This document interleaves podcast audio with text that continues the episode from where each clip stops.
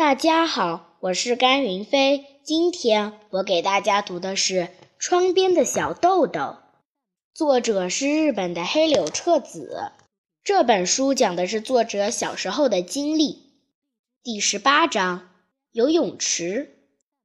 对小豆豆来说，今天可是个值得纪念的日子，因为今天小豆豆生平中第一次在游泳池里游泳了。而且是完全光着身体游泳的。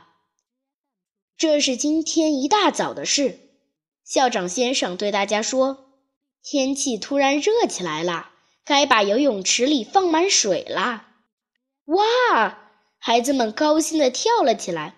小豆豆他们这一些一年级的小学生当然也哇地欢呼起来，而且比高年级的哥哥姐姐们跳得还要高呢。八学院的游泳池并不是普通的四方形的，可能是顺着地势建造的缘故吧。它的两头略窄一些，像一艘船的模样。但是池子本身很宽阔，非常气派，位置就在教室和礼堂的正中间。上课的时候，小豆豆他们也兴奋得安不下心来，悄悄地从电车窗口朝游泳池张望了好几次。游泳池没有注水的时候，像个落满枯叶的运动场；但打扫干净、注上水以后，一下子变成一个气派的游泳池了。总算盼到了午休时间，大家集中到泳池周围。校长先生说：“好，我们先做体操，然后就游泳，好吗？”小豆豆心想，虽然自己不太确定。但好像游泳是要穿游泳衣吧？记得和爸爸妈妈去镰仓海里游泳的时候，不仅带了泳衣，还有救生圈什么的，不少东西呢。今天老师没有说过要带这些东西来呢。校长先生好像知道小豆豆的心思似的，说道：“不用担心没带泳衣，大家到礼堂里去看看吧。”小豆豆和一年级的同学们跑到礼堂。原来高年级的哥哥姐姐们正在闹哄哄地脱衣服呢。脱完衣服之后，他们就像洗澡时那样全裸着，一个接一个地跑了出去。小豆豆他们也赶紧照样脱了衣服。暖暖的风吹来，光着身体的感觉真是好舒服。跑出礼堂，正到台阶上的时候，校园里的孩子们已经开始做准备体操了。小豆豆他们赶紧光脚跑下台阶。游泳老师是美代的哥哥，也就是校长先生的儿子。他是一位体育专家，但他并不是八学院的老师，而是一所大学游泳的选手。说起他的名字，原来和小豆豆他们的学校一样，也叫八，只有八穿着泳衣。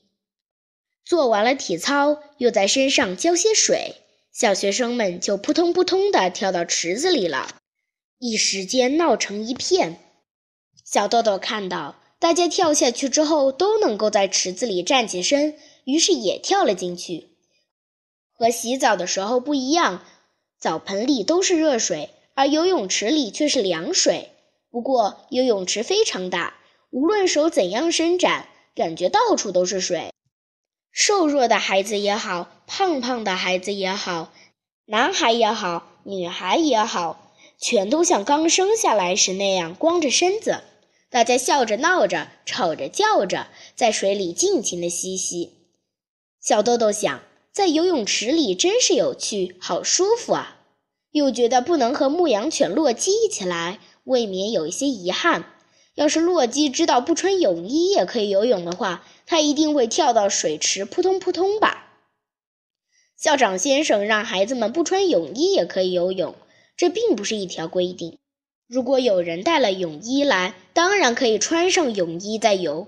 而像今天这样突然决定游泳吧，大家都没有什么准备，那就光着身子游，也没有什么不合适的。为什么要光着身体呢？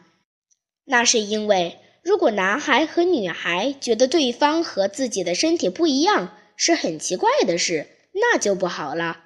而且先生认为，在别人面前拼命掩藏自己的身体是不自然的事。校长先生想告诉孩子们，无论什么样的身体都是美丽的。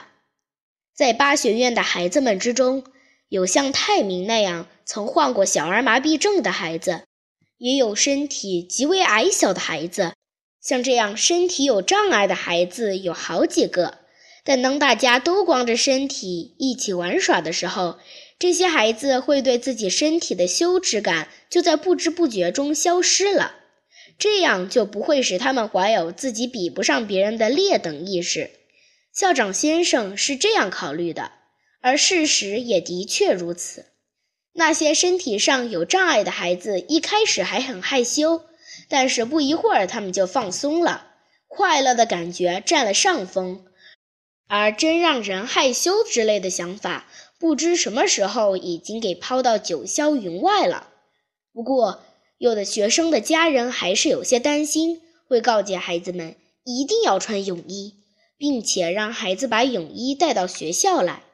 但这些孩子到了学校里，看到所有的同学，比如像小豆豆这样，开始就认为光着身体游舒服；还有的同学忘记带泳衣了，而大家都在快快活活地光着身体游泳，自己也不由得一起光着身子游了起来。结果。等要回家的时候，他们只好慌慌张张地往泳衣上浇点水，把泳衣弄得湿湿的，好向家里人交代。因为光着身体游泳的缘故，巴学院的孩子们全身都晒得黑黑的，几乎没有人身上有穿泳衣留下的白色痕迹。谢谢大家。